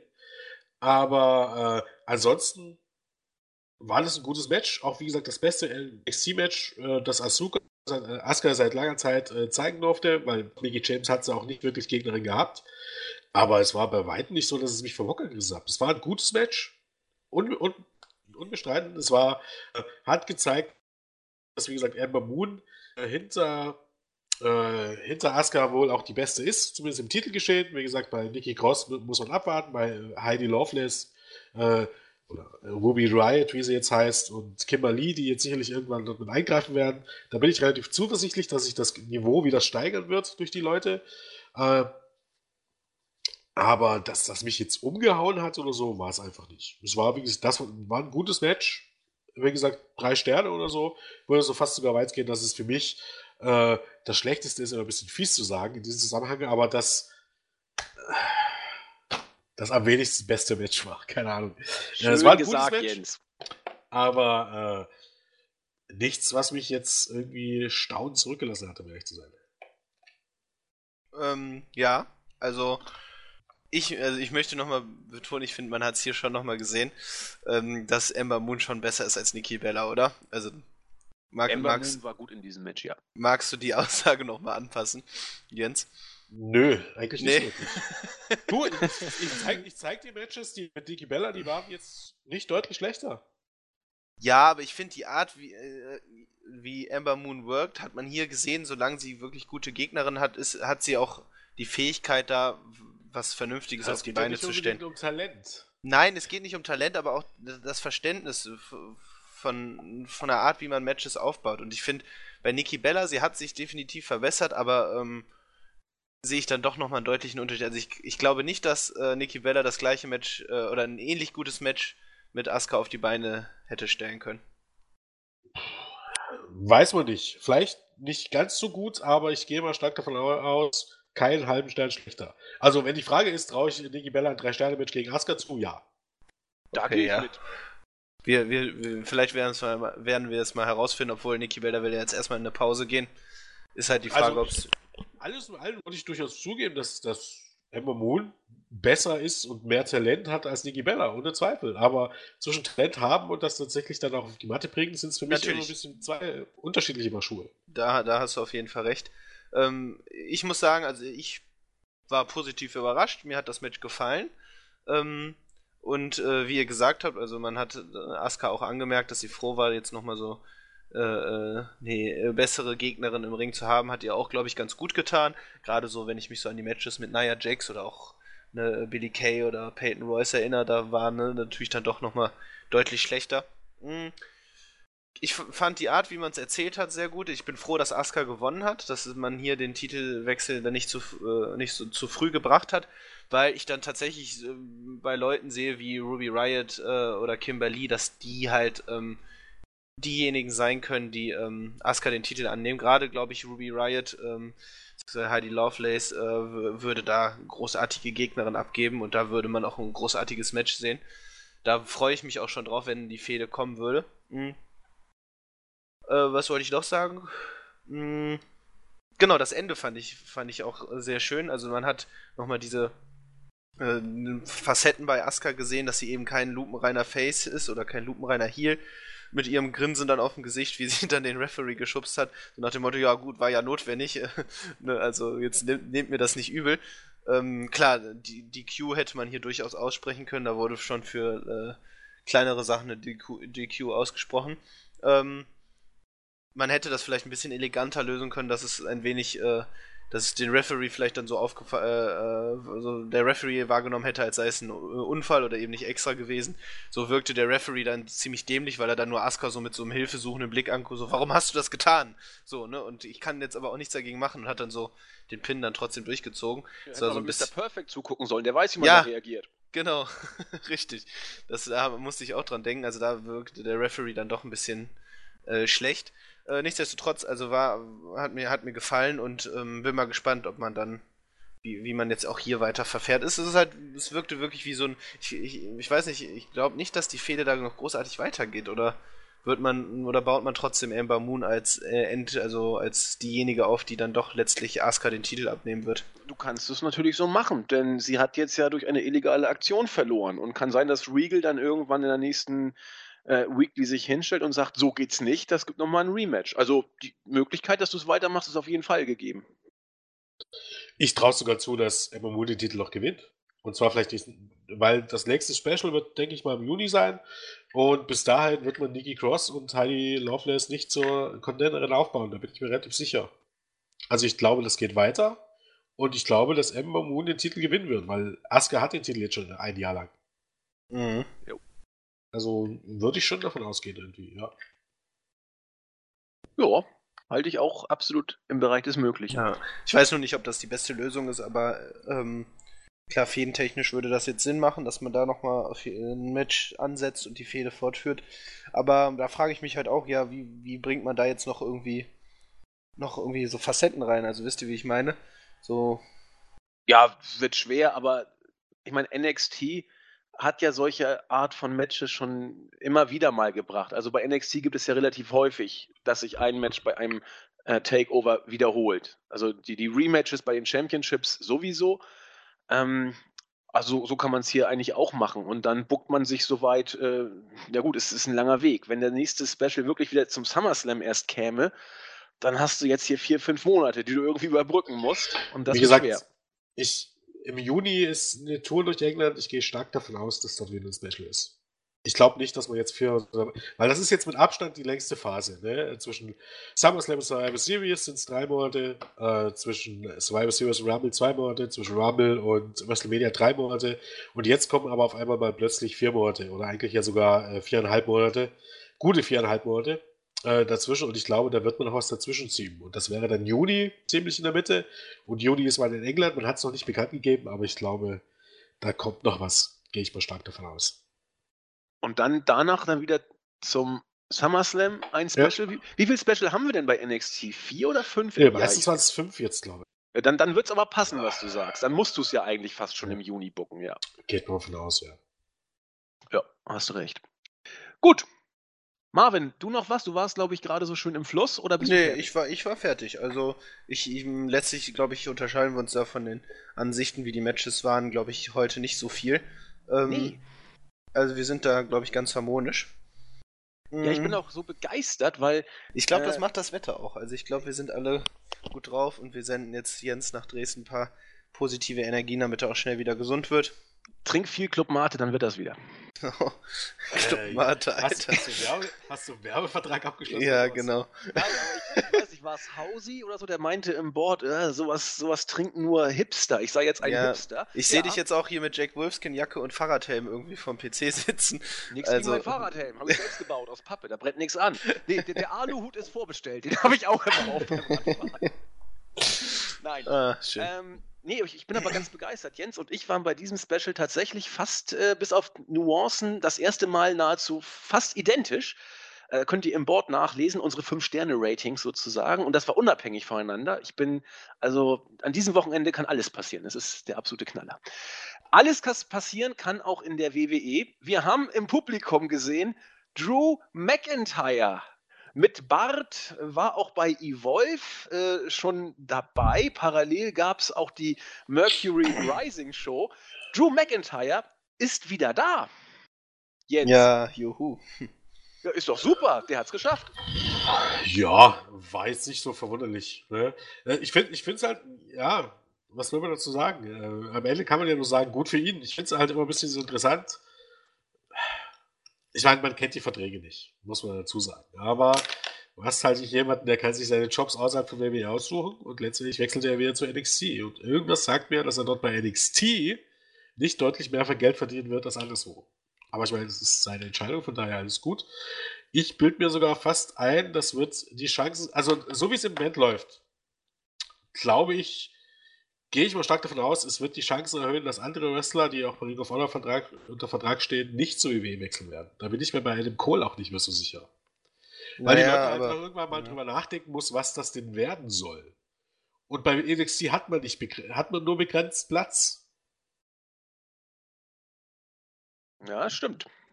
Und es ist nicht so, dass es außerhalb von den Titelfäden irgendwie große Fäden gibt. Das hat man in der Breme schon. Guck dir an, wo Roderick Strong oder wo Austin Aries vorher verkümmerten. Also soll heißen, was Cassius Ono bei Takeover gemacht hat. Äh, äh, ja, ne? die Plätze sind begrenzt, selbst Also glaubst du, glaubst du nicht, dass Adam Cole jetzt auch bald wechselt? Also ich weiß nicht so, wie ich mir jetzt so das Booking von ihm bei Ring of Honor angeschaut habe.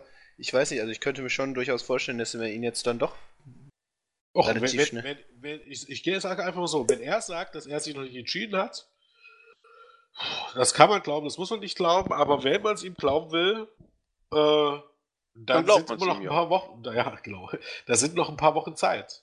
Mhm. Und äh, ja, da ist einfach die Frage, wo die bessere Aussicht ist. Zumal ich mir, wie gesagt, auch nicht vorstellen kann, dass WWE wirklich viel Geld locker macht für diese NXT-Verträge. Und gibt es dann irgendwie noch einen Grund, zu NXT zu wechseln, wenn die Konkurrenz zu groß ist? Ja, eben. Eigentlich nicht wirklich. Eigentlich nicht, nee. Aber ähm, ja, für Drew McIntyre persönlich, glaube ich, ist es jetzt trotzdem nochmal.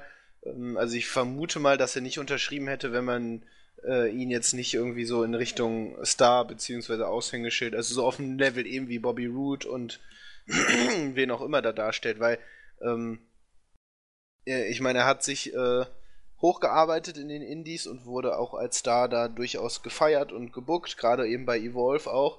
Und ähm, ich vermute mal, dass wir ihn dann früher oder später dann auch im Titelgeschehen sehen werden, oder? Absolut ja, möglich. Ja. Mhm, weil an der, ähm, ich fand halt interessant, und ich weiß nicht, ob wir, ob wir da irgendwie nochmal, keine Ahnung, weil die Zeit finden, nochmal so einen Indie-Review-Podcast machen. Aber wenn man sich jetzt mal so die Evolve-Shows äh, anschaut, muss ich sagen, fand ich das Booking auch ein bisschen befremdlich, weil Drew Galloway oder McIntyre da ja eben noch bei Evolve 80 noch, äh, sag ich mal, clean gegen Matt Riddle gewonnen hat. Noch mhm. relativ deutlich, ne? Ja, genau, irgendwie nach knapp acht Minuten ähm, in so einem sehr kurzen, aber hart geführten Match. M war sehr verwunderlich. Ich meine, er hat sogar bei Evolve 81 sein zweites Match auch noch gewonnen. Ähm, also das finde ich so ein bisschen seltsam, dass man da so, also gerade bei Evolve auch da irgendwie das Booking so ein bisschen seltsam angemutet. Naja, mhm. ich, ich, ich, ich möchte mal fast behaupten, ich will es nicht so genau sagen, aber ich möchte mal fast behaupten, man weiß es jetzt nicht. Ich meine, es gibt zwei Möglichkeiten. Entweder das war schon längst klar, dass er dorthin wechselt und äh, äh, Galloway hat es einfach noch nicht gesagt. Oder alternativ, es war wieder eine kurzfristige Sache und man hat in dem Sinne Evolve gefickt. Ja, also da den Eindruck hatte oder, ich auch. Oder, oder Gabe Sobolski hat eben wieder schön in dem Sinne Force Advertising betrieben, indem er eigentlich Main-Event, äh, der so nie stattfinden kann, bis zum Ende beworben hat. Also genau, weil das, das, das, immer das schlecht weg. Genau, also entweder wirklich hat man die Fans dann so, wenn man so schön sagt, gefickt, weil gerade auch ähm, die Fehde gegen Drew, äh, zwischen Drew Galloway und Matt Riddle relativ groß aufgebaut wurde und auch mit äh, Videos, intensiven Promos und dann ihn bei Evolve 81 war es, habe ich gerade nachgeguckt, dann auch noch gegen Leo Rush gewinnen zu lassen, der, sage ich mal, äh, äh, sehr großes Star- und Zukunftspotenzial besitzt. Vor allem, was seine Fähigkeiten angeht, das ähm, passt für mich so vorne und hinten nicht zusammen und dann ihn einfach sozusagen ähm, an, an, bei der ähm, hier Mercury Rising Show dann rauszuschreiben, wirkte alles sehr spontan, äh, wenig durchdacht. Also hätte man das Match, also Main Event um den neuen WWN Championship äh, hätte äh, stattfinden lassen, sage ich mal, wäre das sozusagen die große Entscheidung zwischen Matt Riddle und Drew Galloway gewesen. Ähm, also darauf hat man so intensiv hingearbeitet, deswegen war ich sehr verwundert, dass man ihn da gezeigt hat, beziehungsweise dann habe ich ja später gelesen, dass man ihn dann rausgeschrieben hatte aus dem Match. Ich hatte kurz noch gedacht, dass er vielleicht irgendwie schnell rüber, rüber hopst und das Match noch bestreitet. Aber dann kam ja schon die Ankündigung, dass er eben einen Vertrag unterschrieben hat. Ja, ich glaube auch, dass es eine sehr kurzfristige Sache war.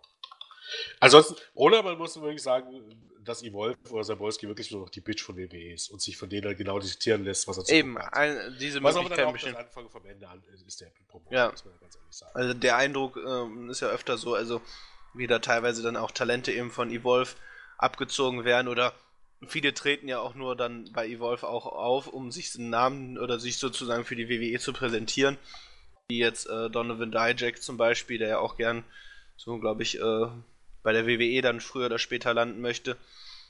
Naja, also das wäre natürlich für die, äh, also Bitch von WWE zu sein, ist glaube ich jetzt auch nicht die dankbarste Rolle. Na, es ist, wäre eigentlich, wenn man es genau nimmt, irgendwie der Anfang vom Ende ja. des Ganzen. Genau. Aber klar, wirtschaftlich hat es sich jetzt wahrscheinlich erstmal gelohnt für Evolve. Mm, die Zuschauerzahlen sind stabil und auch relativ gut, glaube ich. Ähm, ja, aber trotzdem, wie du sagst, äh, das Anfang vom Ende. Wir werden das weiter verfolgen. Für mich ist Evolve tatsächlich, man sagt. Ich muss auch sagen, so, sorry, dass ich kurz noch unterbreche. Ich, ich habe mir jetzt Evolve 80 angeguckt, 81 nur teilweise. Ähm, ich muss sagen, die Shows waren auch jetzt nicht so toll, wie ich gehofft hatte. Also gerade Evolve 80 war zwei, zwei gute Matches, ähm, hatten sie, aber der Rest war wirklich nur mm, so Durchschnitt. Also da war ich, muss ich sagen, ein bisschen enttäuscht auch. Ja, ich glaube, ein Problem war hier auch einfach, äh, du hattest dich ja gewundert, warum Riddle gegen Galloway so kurz war. Problem war mhm. auch einfach, dass Leute wie Gall äh, Riddle, glaub an. Äh, also ich weiß zu 100%, dass er zumindest an dem Tag, wo du das gesagt hattest, mindestens zwei Matches hatte. Und die Leute hatten sieben oder acht Matches in drei oder vier, acht Tagen. Ja, stimmt, dann war ja auch also, WrestleCon. 25 Matches wirken, das mhm. War eben halt auch leider abzusehen, weil zu viel ist auch irgendwann äh, zu viel des Guten. Definitiv, auf jeden Fall. Und äh, davon mal abgesehen, ähm, also kleiner Spoiler für alle, die auch Evolve gucken, ähm, Matt Riddle hat dann den WWN Championship gewonnen. auch ein halb, halbstündiges Match geworkt. Klar waren mehr, mehr noch beteiligt, aber da hast du recht. Also ich glaube, er, er, tritt dann auch, äh, hat er noch bei Beyond Wrestling äh, Match bestritten und WrestleCon weiß ich jetzt nicht, ob er da präsent war. Also da, da natürlich die, die, äh, äh, die Bookings waren natürlich in der Zeit auch sehr, sehr gefragt. Gerade Matt Riddle hat da seit Monaten, sag ich mal, eine sehr strenge äh, äh, strengen Terminplan geworkt, gerade auch dann in, äh, auch hier in Deutschland und in Großbritannien, da war er auch überall vertreten, also das muss man natürlich auch sagen. Tritt der immer barfuß an? Hm, ja. Wusste ich. Ich habe noch so viel von ihm nicht gesehen, aber das ist mir aufgefallen. Das Match habe ich gestern auch geguckt. Ich wollte eigentlich Schimmer gucken, hat aber nicht hingehauen. Dann bin ich dann bei Evolve 80 gelandet. Und ich war überrascht, dass dieses Match so schnell vorbei war. Der Spot ja, war ja. natürlich krass, aber gleichwohl. Also ja, und dann gerade im Hinblick, dass er halt auch den Titel gewinnt, war ich sehr verwundert, dass man ihn die beiden Matches, die er dann bei Evolve 80 und 81 bestritten hat, äh, hat verlieren lassen. Gut, vielleicht wollte man so, ja, er ist doch ein Underdog, weil er dann doch sehr stark allgemein dargestellt wurde. Wie, wie fand, sozusagen. Ja, eben fand ich trotzdem, ja eben genau, und fand ich unpassend. Ähm, und ich vermute jetzt, dass man mal gegen seine Gruppierung, dass er jetzt gegen seine Gruppierung Catchpointer früher oder später Tracy Williams fäden wird. Ähm, dass man das dann so aufgebaut hat. Trotzdem, das Match war, war, war hätte gut werden können, wenn es nicht so kurz gewesen wäre. Also die Spots waren krass, aber sonst wirkte das so, so ein bisschen verzerrt alles irgendwie dadurch, dass es so kurz war. Ja, also Evolve erinnert mich sowieso schon ein bisschen länger. Grüße an Fabi, der hat es auch schon mal beklagt. Äh, an, in der NBA gibt es so diese Pharma-Teams, nennt sich das. Das sind so diese kleinen Teams, die sich dann die, die, die NBA-Teams halten, wo man dann die Nachwuchsliga äh, Leute hinsteckt, damit sie ein bisschen Erfahrung sammeln und vielleicht irgendwann reif werden für die NBA. Evolve ist für mich nicht mehr viel was anderes als die Pharma-Liga von WWE, denn äh, wie gesagt, äh, WWE kann das Ding ja leer kaufen nach Belieben, so wirkt es ja fast schon. Zumindest ja, ja, natürlich. Und vor allem macht das überhaupt gar keinen Sinn. Das ist, ist an Dummheit nicht mehr zu überbieten, denn das ist das, was NXT sein sollte. Ja. Ja. Absolut. Also, erschließt, erschließt sich mir auch nicht, was man damit bezwecken möchte. Ja, ich weiß nicht, ob man sich irgendwie die Talente einfach warm halten lassen will.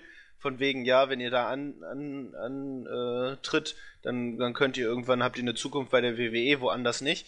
Äh, weiß ich nicht, aber ja, keine ja, Ahnung. Es soll ja angeblich so sein, dass eben das, die Leute dafür nicht irgendwo anders unterschreiben und, ja, ja, eben, genau. und dort können sie jeweils zugreifen. Das ist ja auch, auch schön und gut, aber wenn ich dann in das Booking eingreife und so weiter und so fort, dann kann ich die Leute ja gleich unter Vertrag nehmen. Also das ist doch. Naja, ja. keine Ahnung. Also muss so. mich, muss, muss ich ja nicht verstehen. Ne? Zurück zu NXT, würde ich sagen. Drew Galloway war kurz zu sehen und wir sind kurz dann bei Evolve hängen geblieben und haben dann unsere Gedanken kurz platziert. Äh, ich denke, ein paar von euch werden Evolve vielleicht nicht kennen, aber dann habt ihr jetzt gehört. Es gibt auch noch eine andere Liga. Die meisten von uns auf unserer Seite dürften das ja eh wissen, denn wir sind ja alle beschlagene Wrestling-Fans, die mal links und rechts gucken. Main Event Zeit. Fünftes Match des Abends, die NXT Championships. Championships, genau. Äh, Chips esse ich gleich, aber erstmal die NXT Championship. Bobby Roode als amtierender Champion trat gegen den ehemaligen Champion in dessen Rückmatch an, Shinsuke Nakamura. Was mir hier aufgefallen ist, und das fand ich großartig, die Entrances von allen beiden. Also Nakamura hat das Ding ja wieder zelebriert ohne Ende. Also er lebt diese Entrances ja richtig.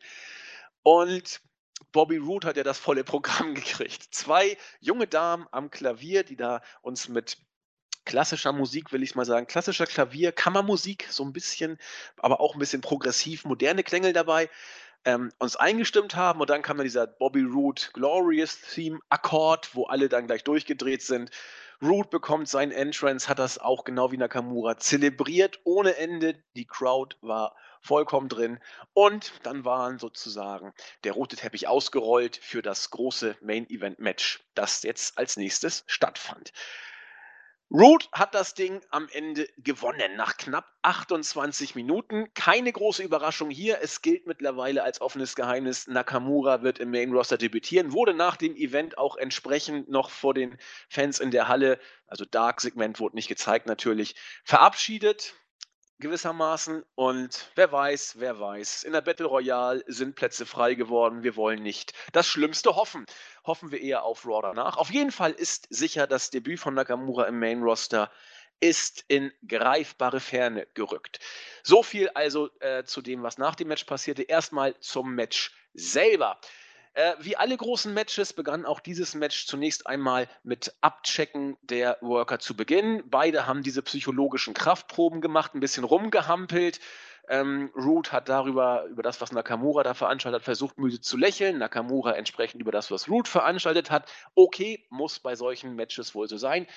Die Match-Story als solche bestand darin, dass Bobby Root das gehandicapte Knie von Nakamura immer dann versucht hat zu bearbeiten, wenn sich ihm dafür eine Gelegenheit bot. So ging es hin und her. Nakamura hat relativ stiff geworkt. Root ist ein guter Worker, stellenweise ein sehr guter Worker, aber kein überragender Worker. Er ist kein, ähm, ja, wie soll ich wie heißen diese beiden? Tanahashi und vor allen Dingen ist er kein Okada. Okada kann ja Matches mit, mit jedem äh, gehen ohne Ende. Aber äh, Root konnte mithalten, aber Nakamura hatte, glaube ich, so wirkte es auf mich, wie schon beim ersten Match, Probleme, die Chemie zwischen beiden wirklich zu finden. Die haben auch dieses Mal wieder ein wirklich, wirklich gutes Match rausgehauen. Also ich habe dreieinhalb gegeben, Jens glaube ich drei, drei Viertel, ich weiß es nicht genau. Ähm, starkes Match, aber so richtig, Alvarez sagte es auch so schön im Podcast, irgendwie das letzte Klick hat so ein bisschen gefehlt. Man hat dann gegen Ende auch ähm, die großen Spots gezeigt. Also Nakamura durfte aus dem Glorious DDT auskicken, das musste so sein. Root wollte dann die Ringglocke holen, um damit entsprechend Radau zu machen. Der Referee hat das dann gesehen und meinte, ach, gib mal lieber, ich nehme die Ringglocke lieber weg. Nakamura konnte dann ein Comeback starten. Ähm, ein Kinshasa wurde mit einem Spinebuster gekontert. Ich meinte, einer ging durch. Das war doch ein Kinshasa, der eine, der durchgegangen ist. Egal. Am Ende konnte Bobby Root ein, ja, was war das, so, so ein eingehüpfter Glorious DDT vom obersten Seil. Er hüpfte vom Seil runter und hat dann den Schwung so ein bisschen mitgenommen, um den zweiten Glorious DDT anzusetzen. Und der hat diesmal gereicht, um Nakamura zu pinnen. Wieder hat Bobby Root clean gesiegt. Nakamura dürfte bei NXT jetzt definitiv raus sein. Das Match, wieder war es stark. Aber auch ich muss sagen, wie Alvarez, das letzte Fünkchen hat gefehlt. Wie habt ihr es gesehen? Na, für mich ist es im Grunde das, was auch, was wir immer wieder sagen bei den äh, NXT Takeover Main Events. Dass es ein gutes, eigentlich sogar ein sehr gutes Match war und dass es am Ende irgendwie hinter Erwartungen zurückblieb. Und genau das ist im Grunde auch, glaube das Problem bei diesen Main Events. Äh, wie in der Preview schon gesagt, seit mittlerweile mindestens anderthalb Jahren und in den seltensten Fällen sogar bei den Main Events, äh, auch bei den Takeovers äh, praktisch vor Sascha Banks und, und Bailey, äh, der Main Event damals, äh, ich glaube, wie hieß es? Ich weiß gar nicht, es war im Herbst äh, 2015 auf jeden Fall. Aber auch bei den Main Events davor, bei den Shows davor, war der Main Event, äh, bei den Takeovers davor, war der Main Event nur ganz selten das beste Match des Abends. Und das trotz Leuten wie Finn Balor, Samoa Joe, Kevin Owens, Sami Zayn und so weiter und so fort. Äh, ich glaube, Ausnahmen, Sami Zayn gegen Neville erinnere ich mich dann, ich glaube Ende 2014 war es. Aber in den meisten Fällen war das nie das beste Match des Abends. Und so auch hier. Die haben ein wirklich starkes Match gezeigt. Und das wäre bei vielen anderen Shows, wäre das das Match des Abends gewesen. Nur hier eben halt nicht. Und man sagt dann, dass es die Erwartung nicht erfüllt hat, weil du eben vorher dieses Take-Team-Match gesehen hast, was besser war, was awesome war. Und so war es auch bei den letzten Takeovers. Du hast davor immer ein Match gesehen, was eindeutig mindestens nochmal eine Klasse besser war. Und dann fühlt natürlich, natürlich dieser Main-Event dann nicht ganz so an. Und äh, das in Verbindung mit den hohen Erwartungen, die man hat, ist das eine ganz normale Reaktion. Aber wie gesagt, ich fand das Match trotzdem während stark. Äh, ich glaube, bei Nakamura ist auch einfach der Punkt, äh, sehe ich auch eine Mischung. Erstens, äh, er steckt dort seit über, über ein Jahr mittlerweile bei NXT fest, obwohl ihm wahrscheinlich was anderes zugesichert wurde. Und äh, warum weiß wahrscheinlich keiner, er wahrscheinlich auch nicht. Äh, merkt man auch so ein bisschen in den Interviews durchaus. Äh, da glaube ich, erstens, dass er durchaus auch angeschlagen ist und soll heißen, äh, die Motivation vielleicht leidet, er auf gut Deutsch nicht alles gibt, sondern das macht, was er machen muss. Und das, was er machen muss, ist der WWE-Stil. Und dann ist das das, was dabei herauskommt. Du musst ja. nämlich überlegen, das, was er sonst gemacht hat, das ist äh, ziemlich anderer Stil. Wesentlich stiffer, wesentlich mehr auf Realismus ausgelegt, äh, nochmal anders auf Selling ausgelegt, etc. pp. Und was er hier macht, ist den WWE-Stil worken und das, ich will nicht sagen mit halbem Einsatz, aber er macht genau das, um ein sehr gutes Match zu zeigen und dann auch nicht mehr. Und das ist das, was da rauskommt. Da kommt halt so ein ungefähr Vier-Sterne-Match dabei raus. Genau, selbst das ist ja eben dann schon heftig, aber ähm, du hast es so schön gesagt, ich glaube, Nakamura weiß genau, was, wo eben seine, seine Stärken liegen und kann das dann eben auch auf äh, zurück, zurückgedrehter äh, Stärke dann präsentieren. Ähm, man will, man will irgendwie die Matches immer noch mehr mögen als oder noch besser finden, als sie eigentlich sind. Aber ich habe den gleichen Eindruck. Ich fand es sehr stark, das Match, aber es fehlte auch für mich dieser Aha-Moment, dass es für mich jetzt etwas etwas ist, was für mich jetzt, äh, was mir im Kopf bleibt. Also es war ein gutes Match, aber ich werde da jetzt in ein paar Wochen nicht mehr von sprechen oder drüber nachdenken. Und ähm, es war jetzt ein Abschluss, ein guter Abschluss der Fehde. Man hat Bobby Roode als Champion weiter gut gestärkt. Äh, ähm, es war ein langes Match, aber ähm, es hat nicht Klick gemacht. Oder ähm, was, was, was hat da äh, Brian Alvarez gesagt? Keine Ahnung, so ein Aha-Moment hat einfach gefehlt. Ähm, ich würde auch, also so, keine Ahnung, dreieinhalb, drei, drei Viertel kann man, kann man auf jeden Fall geben, aber ähm, ich glaube, man muss jetzt sehen, wo, mit Shin, äh, wo Shinsuke Nakamura jetzt auch im Main Roster dann präsentiert wird. Vielleicht dreht er dann auch nochmal auf oder er bleibt bei seinem WWE-Stil ähm, oder muss bei seinem WWE-Stil bleiben. Aber ich kann mir vorstellen, dass im Main Roster, wenn er da als Topstar präsentiert wird und dann gegen nochmal so äh, interessante Paarungen dann äh, hergestellt werden, dass da nochmal mehr dann draus kommt. Ja, werden wir sehen. Ich bin auch mal gespannt, was mit Bobby Root passiert. Also, Root ist ein guter Worker, aber ich, ich weiß nicht, ob, ob wir es sehen werden, dass er bei NXT ein Vier-Sterne-Match raushaut. Also, hm, wer, wer kommt denn als nächstes? Ich weiß auch gar nicht, wer da am Horizont jetzt kommen soll. Cassius Ono eher nicht so schnell. Naja, der wird Darren schon noch Young, kommen. Hm, was meint ihr? Ich denke, Cassius Ono wird dann nochmal kommen. Okay. Äh, ob jetzt gleich sofort oder dann irgendwann anders ist abzuwarten. Vielleicht kommt da erst nochmal ein Übergangsgegner. Darren Young glaube ich nicht wirklich. Vielleicht auch wirklich relativ zügig dann schon äh, Drew McIntyre. Kommt ein bisschen drauf an. Äh, ja, und ja, irgendwie früher oder später Alistair Black wahrscheinlich. Ja, ja wirklich. Ich glaube, ein bisschen dauern, denke ich mal. Okay. Hm. Ich glaube, generell ist es halt das Ganze mit NXT und so, das ist halt ein bisschen eine gewisse Identitätskrise. Ne? Auf der einen Seite sagst du, das ist ein eigener Brand, äh, der aber dann auch nur mäßig funktioniert, abseits der Takeover-Specials, muss man sagen. Äh, wenn man sich die Hausschulzahlen anguckt. Auf der anderen Seite sagst du, das ist Entwicklung, was natürlich dann Leute wie, wie, wie Nakamura und so auch jetzt nicht unbedingt motiviert die sich natürlich dann auch die Frage stellen, wenn das nur eine Entwicklung ist, warum bin ich da? Warum bin ich so lange da? Und warum drehe ich in Florida jede Woche vor 300 Zuschauern an? Äh, äh, das ist irgendwie eine ernsthafte Identitätskrise, die man sich da geschaffen hat. Die, was man natürlich nicht zugeben würde, zugegebenermaßen, aber die deutlich zu erkennen ist.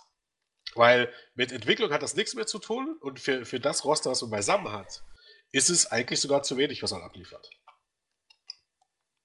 Hm, Oha. Zu wenig inwiefern? Also, dass du jetzt im äh. Main Event selber meinst oder es gibt die, kaum herausragende Shows, ab, ab, ab, abgesehen von vier oder fünf Mal im Jahr mit den Takeover. Das stimmt, also auch gerade die TV-Shows meinst du, ne? Ja.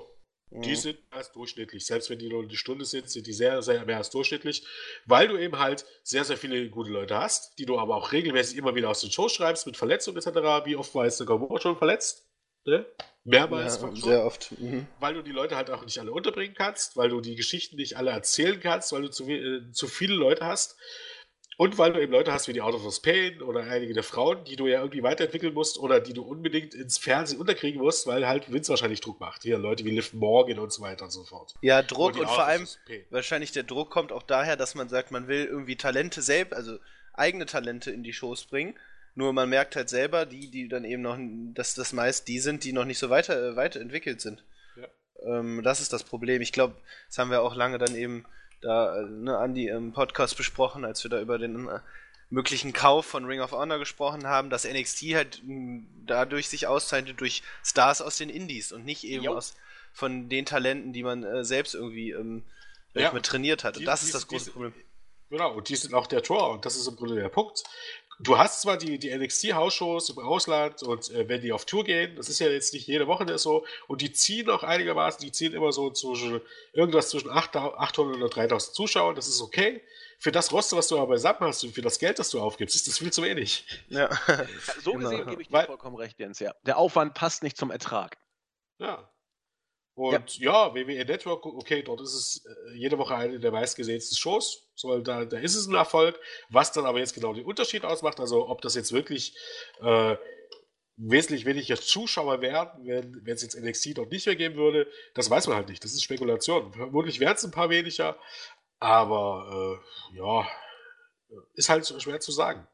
Auf jeden Fall, ich bin der Meinung, dass das Performance Center, was ja immer so gelobt wird, eigentlich äh, überhaupt gar kein Erfolg ist. Was, was heißt, es ist schön, wie gesagt, dass die, dass die Wrestler dort äh, gut trainieren können. Das wird definitiv so sein. Aber dass das jetzt irgendwas hervorgebracht hätte und irgendwas in eine Bereicherung gebracht hätte, dass ich jetzt sagen könnte, dass Kevin Owens oder Nakamura äh, oder wie sie alle alle sein, sind jetzt besser als zuvor. Das ist eben ja. halt für die Leute, die das beobachtet haben, nicht der Fall. Das ja, dass man zumindest. Und Hunter und. Ja, das nee, das Hunter und Regal und so können das natürlich dann gerne jeden erzählen, der danach fragt. Ne? Und die Leute, die das nicht beobachtet haben, werden dem wahrscheinlich auch zustimmen. Jeder, der die aber schon über Jahre erfolgt hat, werden wissen, dass das einfach nur Bullshit ist.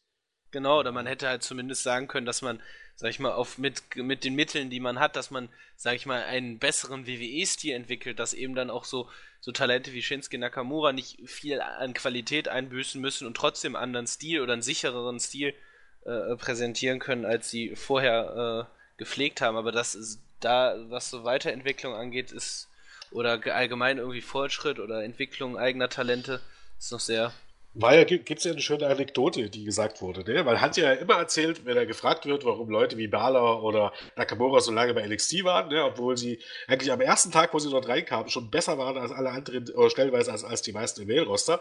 Hat er gesagt, ja, die Leute müssen ja lernen, äh, wo die Kameras stehen. Und äh, das macht sich halt nicht. Die waren noch nie im Fernsehen, noch nie bei großen Shows, was ja bei den meisten Leuten Bullshit ist. Ne? Bala ja. und Nakamura die waren vor größeren Kulissen, wesentlich größeren Kulissen als jetzt bei den Takeover-Events. Ne? Also vor, vor, auch durchaus vor, vor 25.000, 30.000 Zuschauern. Ähm, oder Leute wie La Sombra, La Sombra in Mexiko. Die müssen das nicht lernen. Und ich glaube, da war es ja, ich weiß aber jetzt nicht mehr hundertprozentig, wer es war. Ich glaube,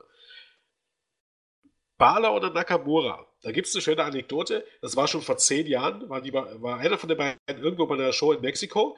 Und da hat einer gemacht, der damals auch da war, ein Wrestler wahrscheinlich, und der hat gesagt, äh, als der reinkam, ich weiß es, wie gesagt, ich müsste nachgucken, ich weiß nicht mehr genau, wer es war, war die erste Frage, die er gestellt hat, wo in der Halle denn die Kameras stehen. Mhm. Also auf gut Deutsch, das, das, was Hunter sagt, dass die Leute erst lernen müssen, wo die Kamera steht, das ist alles bla bla Bullshit. Um was zu rechtfertigen, was es nicht zu, recht, was nichts zu rechtfertigen gibt.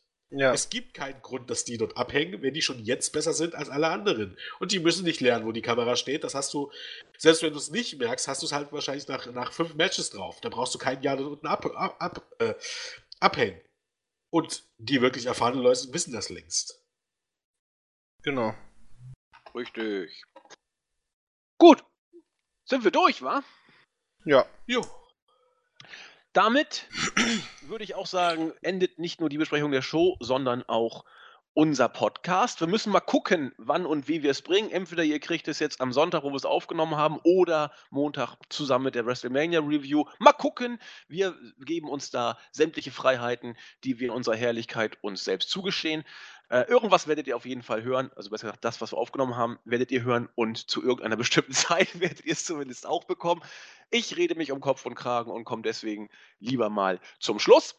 Ähm, mal gucken, was uns Mania bringt. Ich bin in glänzender Verfassung, bin so gut drauf wie lange nicht. Es muss auch mal die tollen Wochenenden zu feiern äh, sein.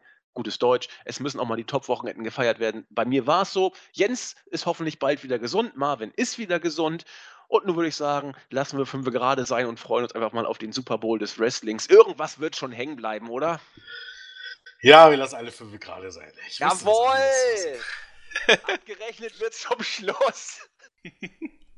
Nein, das ist eine Phrase. Nee, ich habe jetzt keine Phrase. Ich bin einfach mal. Wir werden, wir werden es erleben. Das siehst du. Ähm, einfach, einfach, einfach genießen und schön, schön essen, schön trinken, ne? Oder wie du sagen würdest, schöne Frauen. Und äh, Hä? Naja. Tschüss sagen, der Nexus. Tschüss sagt der Jens. Und tschüss sagt der Andi. Tschüss. Tschüss. Adios.